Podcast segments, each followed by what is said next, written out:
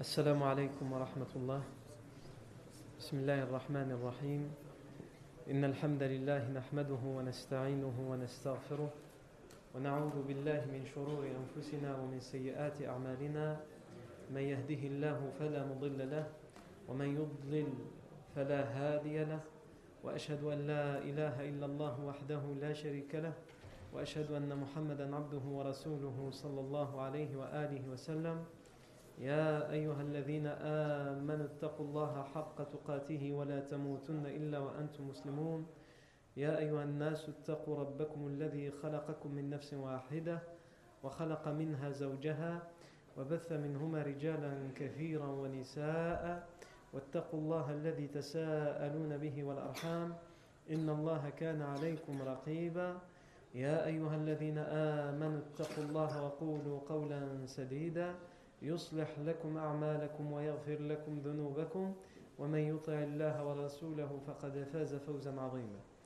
أما بعد فإن أصدق الحديث كتاب الله تعالى وخير الهدي هدي سيدنا محمد صلى الله عليه وسلم وشر الأمور محدثاتها وكل محدثة بدعة وكل بدعة ضلالة وكل ضلالة في النار.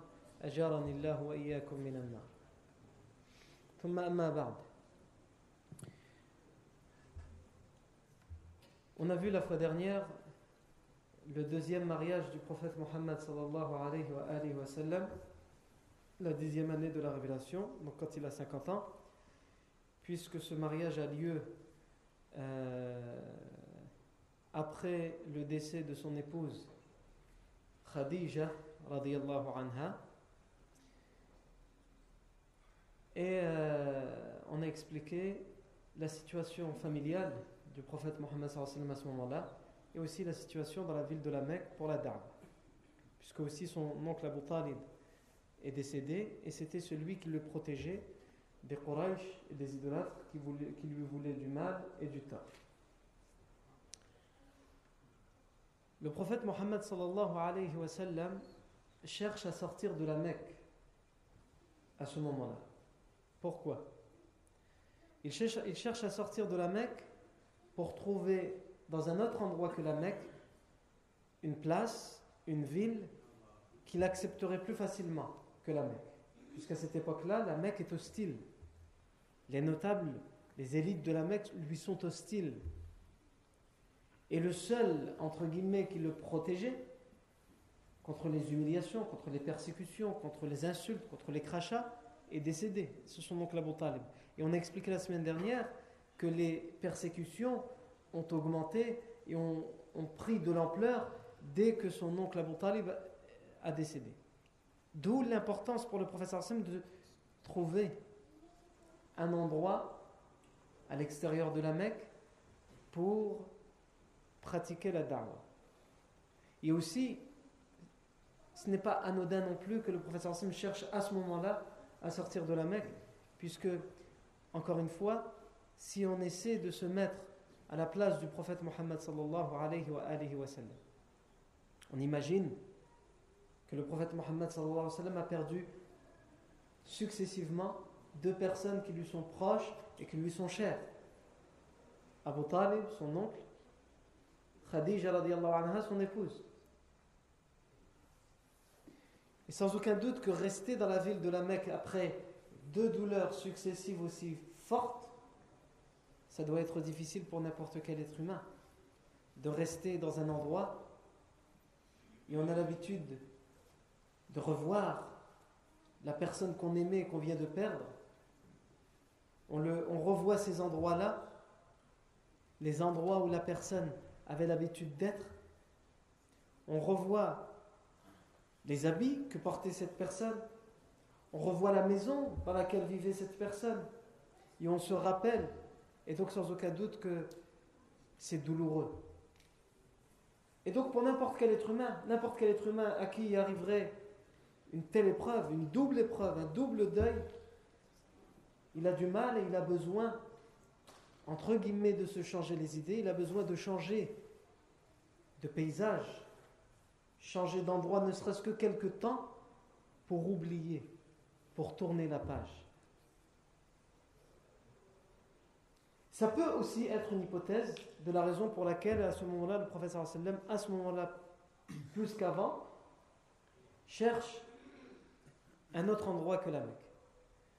Et la, raison la plus importante, c'est que le prophète Mohammed, ça fait maintenant, comme on l'a dit, 10 ans qu'il fait la da'wah et qu'elle prend, alhamdulillah, à la Mecque, mais elle prend de manière minoritaire. Ce ne sont que la minorité des Mekwa qui sont convertis à l'islam.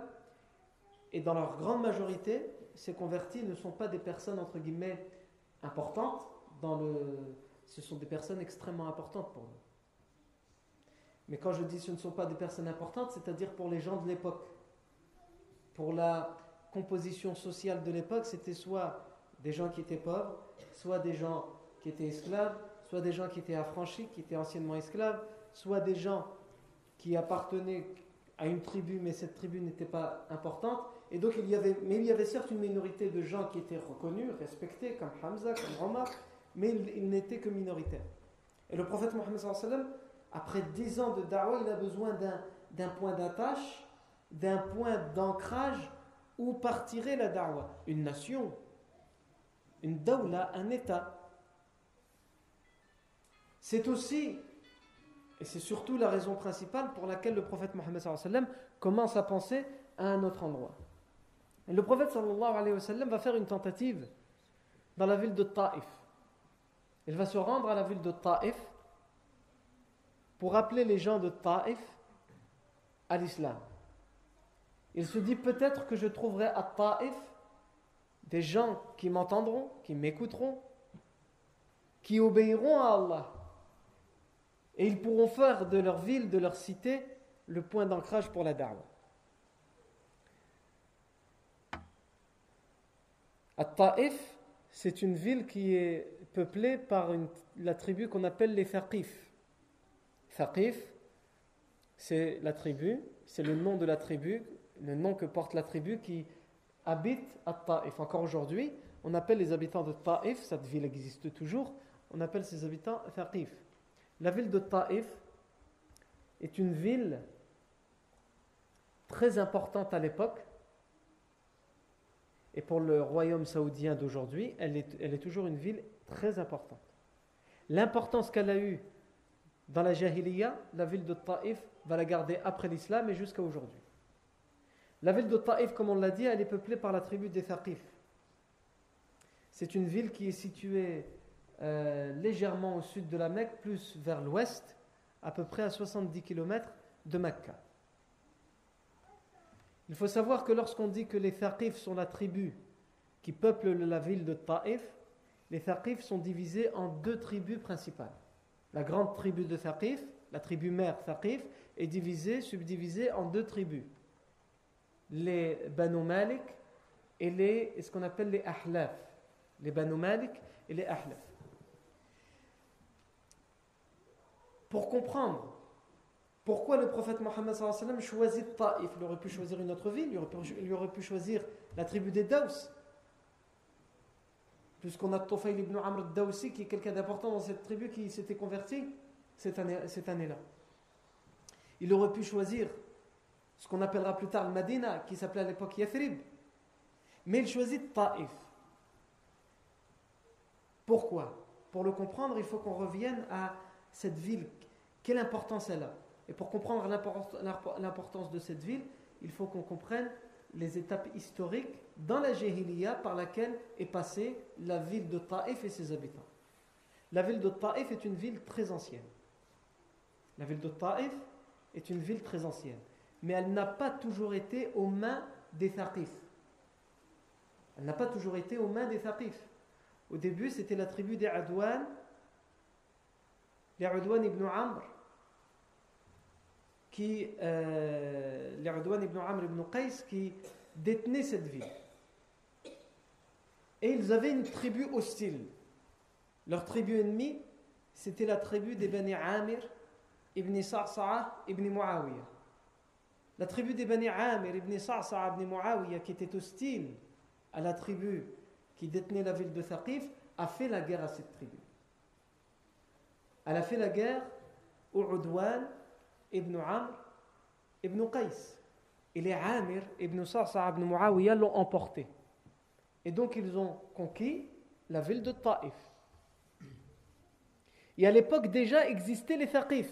Mais ils étaient où? Puisqu'à l'époque, ce n'était pas eux qui détenaient cette ville et ce n'était pas eux qui habitaient à Taif. La tribu de Thaqif, c'était une tribu qui vivait autour de la ville de Taif, dans les montagnes autour. La ville de c'est sur le flanc, sur une vallée sur le flanc d'une montagne. C'est une ville qui est riche en agriculture depuis toujours. Et c'est pour cela aussi qu'elle a une grande importance, parce que dans un désert, dans une terre aride comme celle de l'Arabie Saoudite, comme celle de la péninsule arabique, avoir une oasis, entre guillemets, ou une ville qui est connue pour son agriculture, pour sa verdure, c'est quelque chose d'important. C'est un endroit où on peut faire pousser des fruits, des dattes, où il y a de l'eau. Donc c'est en cela que cette ville est extrêmement importante, puisque c'est une ville riche à l'époque. Aujourd'hui, l'Arabie Saoudite, elle est riche par le pétrole. Pas besoin de faire pousser les arbres. Ils font pousser les tours avec le pétrole. Avant, on avait besoin de l'eau pour faire pousser les arbres. Maintenant, avec le pétrole, on fait pousser des tours. Et dans quelques années, dans 20-30 ans, le pétrole sera fini. Et là, on va voir ce qu'ils vont faire. Est-ce qu'ils vont se tourner les pouces ou là Ils dépensent l'argent, ils le donnent euh, des dizaines de milliards de dollars à Sisi et à d'autres. Et quand il n'y aura plus rien, plus de pétrole, on va voir ce qu'ils vont faire. J'enlève la parenthèse parce qu'on ne veut pas de problème, on ne doit pas faire de politique normale. La ville de Taïf est donc une ville riche. C'est une ville riche. Mais les Thaqif, à l'époque, ils ne vivent pas dans la ville de Taïf. Mais ils regardent avec un œil convoiteur, un œil cupide cette ville. Puisqu'ils vivent à l'extérieur, ils vivent, difficilement, ils vivent, ils vivent dans les montagnes. Ils vivent de, leur, peu de troupeaux qu'ils ont. Et la tribu qui possède la ville de Taif, on a dit c'est qui Qui a eu le dessus Ce sont les Bani Amir, Ibn Sa'sa'a, Ibn Muawiyah. Mais les Bani Amir, Ibn Sa'sa'a, Ibn Muawiyah, ne sont pas originaires de Taif. Ils ont juste conquis la ville. Ils sont originaires d'une région qui est à l'autre opposé de la péninsule arabique, qu'on appelle la région de Najd. Et ils ont pris possession de cette ville parce que c'est une ville riche. Alors qu'est-ce qu'ils font? Ils viennent en été dans cette ville pour passer l'été dans cette ville et profiter de l'eau, profiter de l'agriculture de cette ville. Et en hiver, ils laissent la ville à quelques travailleurs qui s'occupent des champs, qui s'occupent des maisons, etc. Alors la tribu de Thaqif qui vit autour de Taif vont venir faire une proposition à cette tribu la tribu des Bani Amir ibn Sa'sa ibn Muawiyah. Et ils vont leur dire Nous vivons autour, nous vivons pauvrement. Alors voici ce que nous vous proposons, puisque vous venez que l'été. Laissez-nous vivre dans vos demeures, laissez-nous vivre dans Taif, laissez-nous nous occuper de vos champs, et c'est nous qui dépenserons de nos richesses pour nous occuper des champs, pour, pour planter, pour... et c'est nous qui allons faire tous les efforts. Et vous venez comme d'habitude en été, chez vous, dans vos demeures, passez vos vacances, et nous, ferons moitié-moitié avec vous pour, en ce qui concerne les récoltes.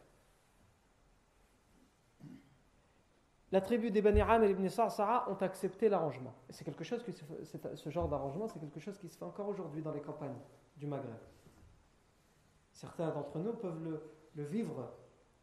Certains de nos parents qui ont quitté la campagne et les maisons de leurs anciens il n'abandonne pas la maison, il laisse un proche ou un voisin la charge de s'occuper de la maison, de la faire tenir, puisque c'est des maisons en terre cuite, si on ne l'entretient pas, elle finit par tomber en ruine, de, s'occuper des champs, etc.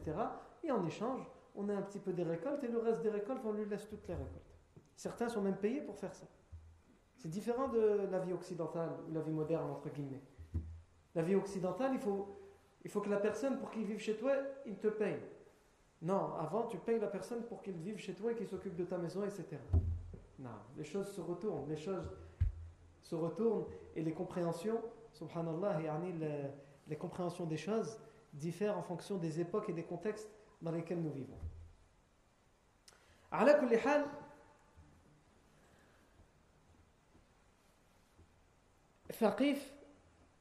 propose cet arrangement au Bani Amir ibn Sa'sa'a et il l'accepte. Donc les Bani Amir ibn Sa'sa'a, ils viennent l'été, ils passent des jours là, dans leur maison, ils mangent, ils prennent la moitié des récoltes et ils retournent chez eux l'hiver.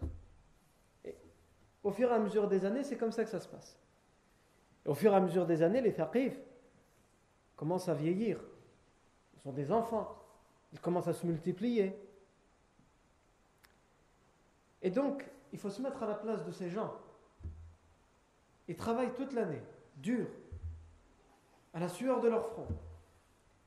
Et à la fin de l'année, en été, il y a des gens qui viennent dans nos saisons, vivre dans les maisons qu'eux-mêmes entretiennent, et prendre la moitié des récoltes pour lesquelles ils ont eux-mêmes travaillé durement. Donc les thaqifs, ils vont avoir une idée.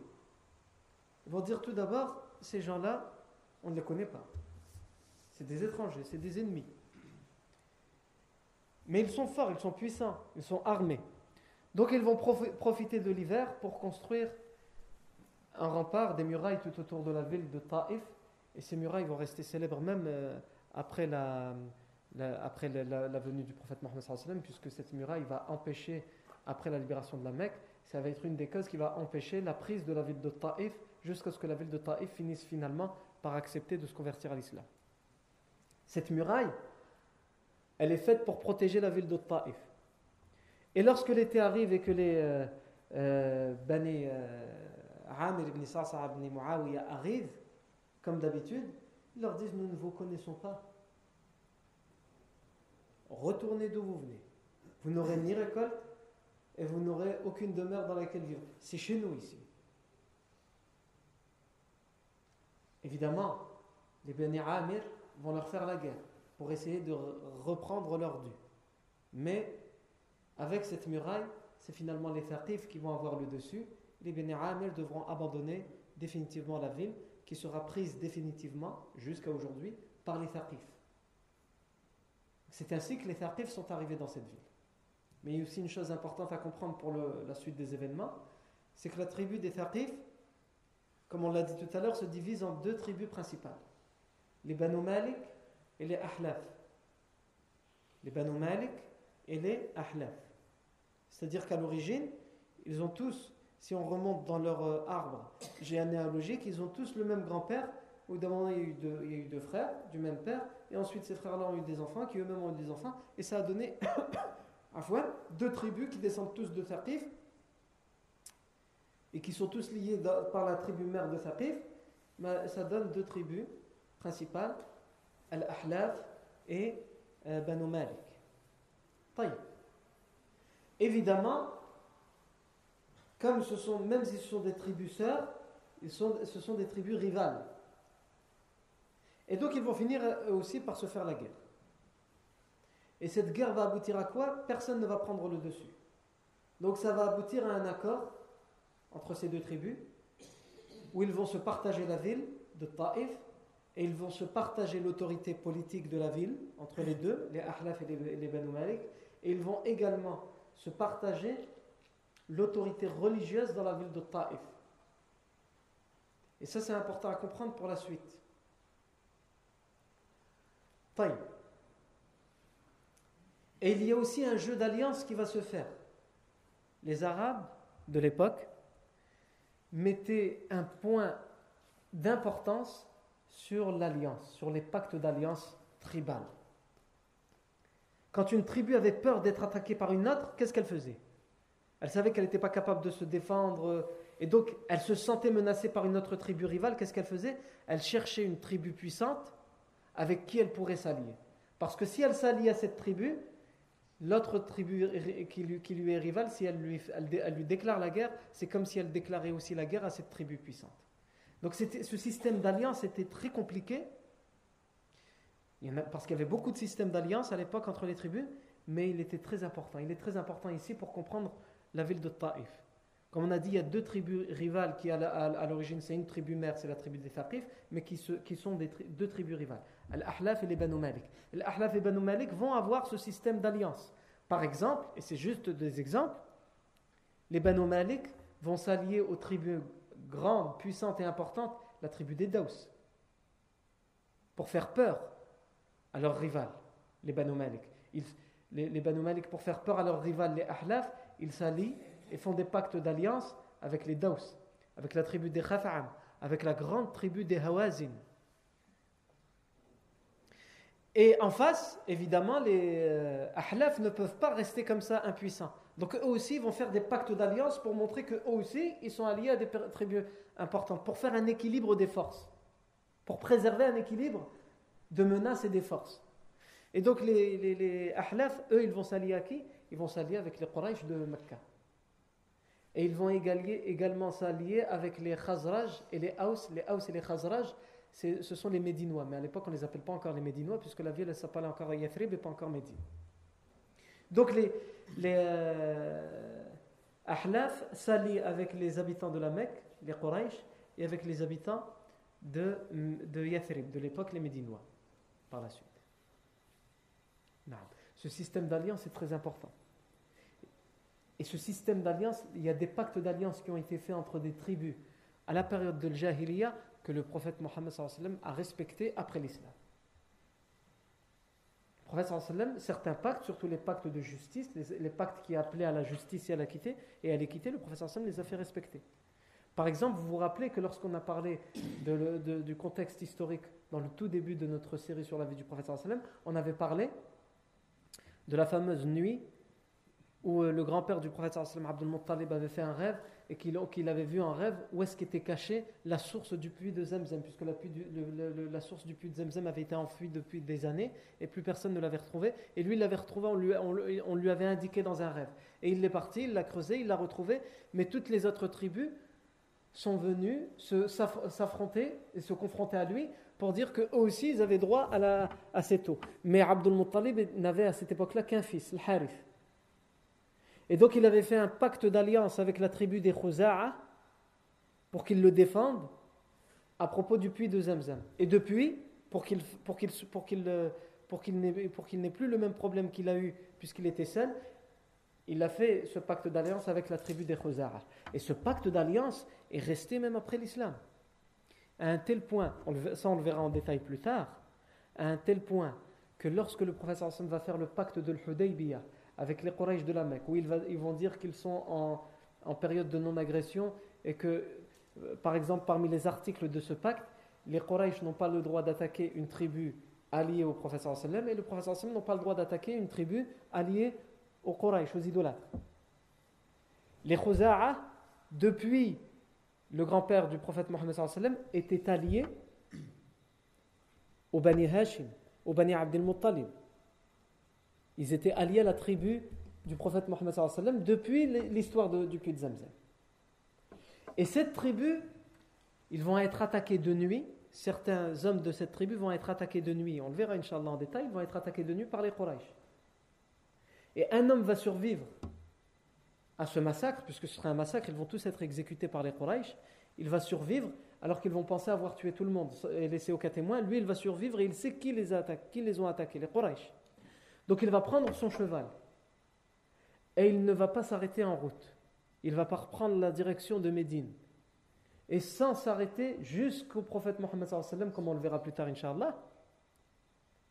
Et il va sans s'arrêter, sans prendre le soin de se reposer avant d'expliquer au prophète il va euh, chantonner ou plutôt euh, s'exclamer de rimes poétiques devant le prophète pour lui expliquer que le pacte a été rompu.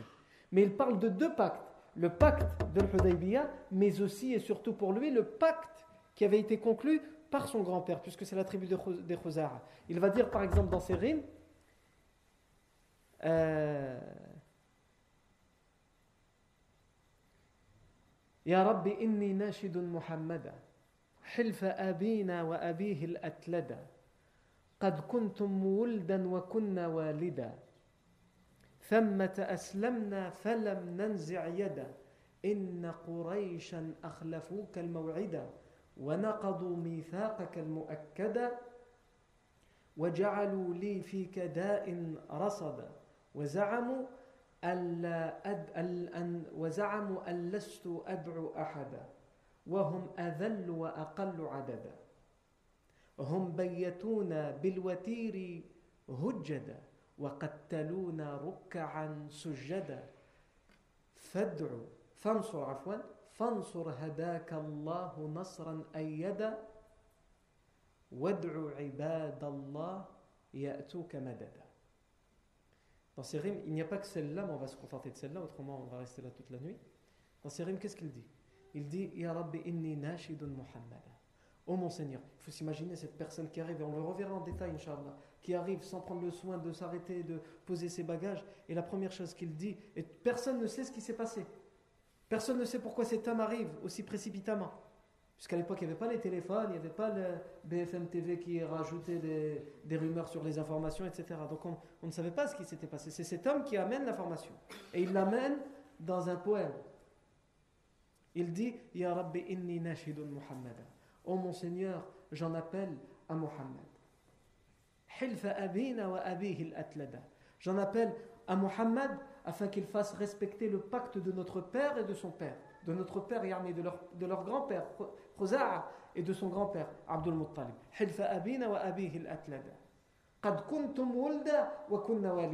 Vous n'étiez qu'enfants et nous étions les parents. À l'époque où vous aviez besoin de nous, où ton grand-père avait besoin de nous, il lui rappelle cette époque, quand le pacte a été conclu.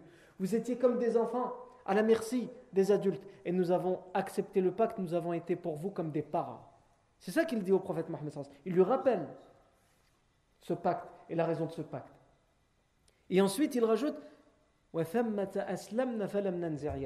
Et nous avons ensuite, nous nous sommes soumis, nous nous sommes convertis. Nous avons donc jamais enlevé notre main. Il y a quand on fait un pacte, on met la main ensemble, on se serre la main. Et l'islam aurait pu être une cause pour qu'on enlève la main et dire que nous, on n'est plus avec vous. Au contraire, on a préservé le pacte et on s'est même converti à l'islam. Il y en a tout ce que vous nous avez demandé, nous l'avons fait. Nous sommes, restés à vos côtés. Et ensuite, là, il explique, il dit Inna Les Quraysh ont rompu ton pacte. Et ils ont annulé l'engagement qui avait été par vous-même certifié entre vous.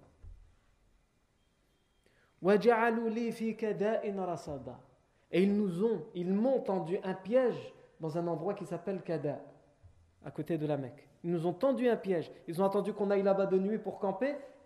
Ils nous, ont, nous y ont tendu un piège. Et ils ont pensé que je ne pourrais appeler au secours personne. Pourquoi? Parce qu'ils pensaient avoir tué tout le monde.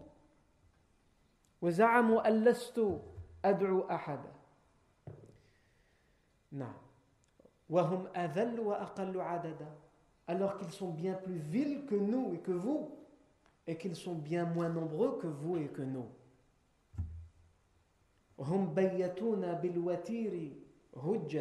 Ils nous ont mis un guet-apens à un endroit, dans cet endroit de Kada qui s'appelle Watir. C'est le, puits, c'est un puits, c'est un puits d'eau qui s'appelle Watir.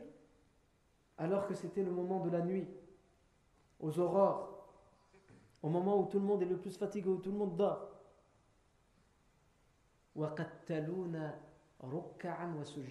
Et ils n'ont pas hésité à nous tuer, à nous massacrer alors que nous étions en train de prier, prosternés et inclinés.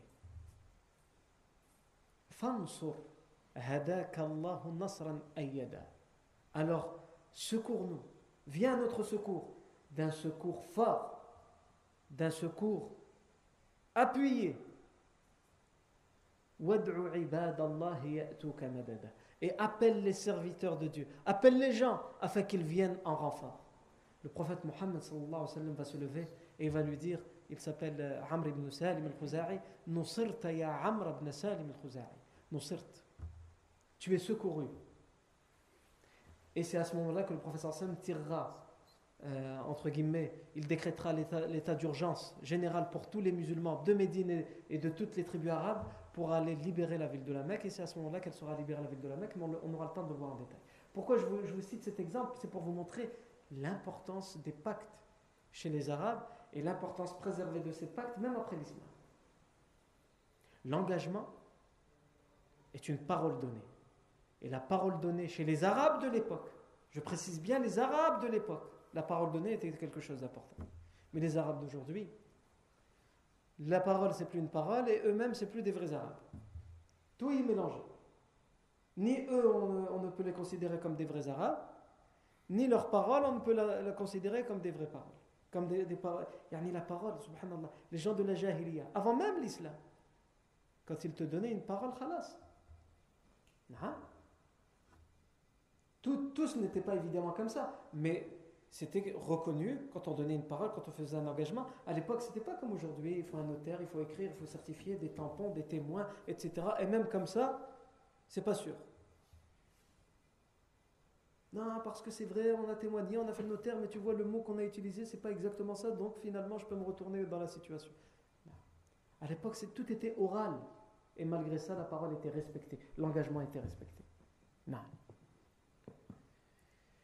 Et il faut comprendre ce système d'alliance pour comprendre pourquoi le professeur sallam, de manière stratégique, il choisit Taif et ne choisit pas une autre ville. Il choisit une ville où il y a une tribu, parmi les deux tribus, l'Ahlaf et les Banu Malik, une tribu, c'est-à-dire l'Ahlaf, qui est liée directement à sa tribu à lui, les Quraysh. Les Ahlaf, comme on l'a dit tout à l'heure, sont liés aux Quraysh. Il choisit Taif parce qu'il ne faut pas oublier qu'à l'époque, Taif est en concurrence avec la Mecque. Taif, c'est une ville. La Mecque, c'est une ville. 70 km les séparent. Et les gens de Taif sont jaloux des gens de la Mecque. Et les gens de la Mecque n'ont pas de raison d'être jaloux des gens de Taif. Ils, le sont dans l'agriculture, puisque c'est une ville agricole, riche en agriculture. Mais ils, euh, ils convoitent les gens de la Mecque, ils convoitent la ville de Taif pour ses richesses agricoles, à un tel point que de nombreux, à l'époque, de nombreuses élites, de nombreux notables de la ville de la Mecque ont des richesses, ont des biens à Taif, ils ont des terrains, ils ont des champs. Et eux aussi, eux aussi, les gens de la Mecque, ont l'habitude d'aller passer l'été à la ville de Taif. Comme on a dit pour la, tribu, euh, la première tribu qui avait euh, pris possession de la ville de Taif. Les Bani, euh, les, les ibn Amir, ibn Qais. Et ensuite, par la suite, les Bani Amr, ibn, ibn Sa'sa ibn Muawiyah. Ils avaient l'habitude de venir l'été, de rentrer chez eux pour le reste de l'année. Et ça, c'est une habitude qui, existe encore aujourd'hui. La ville de Taif, elle est, elle est peuplée par les Thaqif, mais c'est une ville qui vit plus l'été. Les gens de toute l'Arabie Saoudite choisissent la ville de Taif pour passer leurs vacances d'été. Encore aujourd'hui, cette habitude est gardée. Et c'est aussi une ville que les différents monarques saoudiens choisissent pour les différents congrès, les colloques. Ils envoient tout le monde à Taif. C'est là-bas qu'il faut faire les colloques, les congrès, etc. Même il y a beaucoup, beaucoup de pactes de paix actuels entre certains pays arabes, ou par exemple lorsqu'il y a eu l'accord entre les deux factions rivales palestiniennes, Hamas et Fatah, ça s'est fait à Taif. Donc c'est une ville qui a gardé cette importance cette importance des pactes, cette importance des, congrès, cette importance de, cet aspect touristique. On va, on va passer le, son temps de repos à Taif. Les gens de la Mecque de l'époque du prophète Mohammed ont l'habitude d'aller passer l'été, surtout ceux qui y ont des biens, ils vont passer l'été à Taif. La tribu du prophète Mohammed, c'est-à-dire les Bani Hashim, et aussi leur tribu qui descend du même arrière-arrière-grand-père, les Bani Abdishams, ces deux tribus-là ont des liens avec les, familles de Taif, avec certaines familles de Taif. Donc ça aussi c'est important à comprendre pour savoir pourquoi le professeur Hassan a choisi Taif. Et il faut aussi savoir que les Bani Marzoum, qui est une tribu de Quraysh, ont des liens, eux, ont des pactes commerciaux avec les Taif. Et de manière générale, comme on l'a dit, il y a une tribu parmi les deux grandes tribus principales de Taif, c'est-à-dire les Bani Ahlaf. Cette tribu-là, elle est en pacte d'alliance, elle est en alliance, elle est liée par un pacte avec les Quraysh de manière générale, avec les habitants de la mer. Donc le professeur Hassan choisit, cette ville pour toutes ces raisons. Pour toutes ces raisons. Et comme on l'a dit, la ville de Taif est une ville qui, est en concurrence avec, avec la ville de la Mecque. C'est une ville qui veut être plus importante que la ville de la Mecque, ou qui, en tout cas au minimum, voudrait être aussi importante que la ville de la Mecque. À un tel point qu'ils ont une divinité qui est adorée par tous les Arabes, qui s'appelle Lat. On entend souvent la divinité de Lat les Arabes de l'époque juraient par Lat. C'était une divinité qui était choisie pour, pour jurer. Lat, à, l'origine, c'était un homme qui habitait à Taif, qui faisait le bien, qui offrait des choses aux gens. Il avait une boutique et il offrait de, sa boutique, il faisait et il donnait aux, aux, voyageurs et aux pèlerins qui passaient par Taif. Et quand il est mort, l'endroit où il avait l'habitude, le rocher où il avait l'habitude de mettre son étal et d'offrir ce qu'il avait à offrir, eh bien quand il est mort, ils ont fait de, cet endroit-là, ils en ont fait une idole qui lui ressemblait, ils l'ont appelé Lat, et ils l'ont adoré finalement. Ils l'ont vénéré. C'est devenu une divinité. C'est ça l'histoire de Lat. Et c'est Lat, c'est donc la divinité qui est à Taif. Mais les Taif veulent être aussi importants que la Mecque à un tel point qu'ils vont construire une genre de cabane, de maison, qui ressemble à la Kaaba pour essayer de concurrencer euh, la Mecque. Ils vont la mettre à cet endroit où il y avait le Lat. Ils vont même l'habiller comme la Kaaba est habillée et appeler les Arabes à venir euh, à cet endroit. Et certains Arabes iront, mais ils ne gagneront jamais autant d'importance que la Mecque n'avait. Et c'est aussi pour cette raison que le prophète Mohammed choisit Taif. C'est un choix stratégique. Le prophète fait les causes.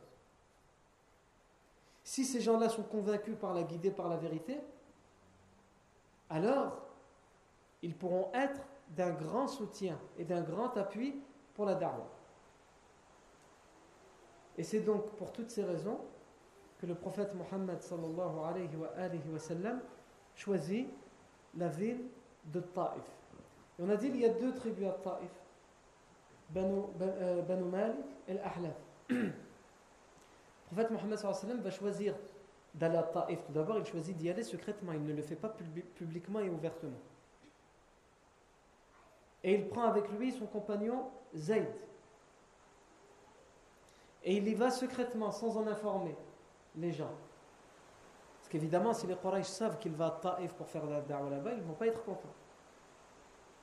Donc il n'informe pas, il, le fait secrètement. Il choisit Zayd pour conserver, pour garder ce secret. Et il entre dans la ville de Taif et il se rend directement chez les chefs de la tribu des Ahlaf, puisque c'est la tribu des Ahlaf qui est en pacte, en alliance avec les Quraysh.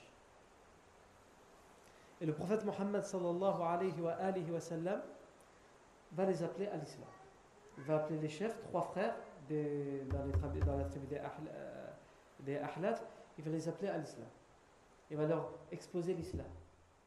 Comment il va leur exposer l'islam et comment eux répondront à son appel ça, Inch'Allah, c'est ce que nous verrons. Bismillah, tabaraka wa ta'ala, la fois prochaine. Barakallahu fikum pour votre attention. Subhanakallahu wa bihamdik. Ashhadu an la ilaha illa ant. Nastaghfiruka wa natubu.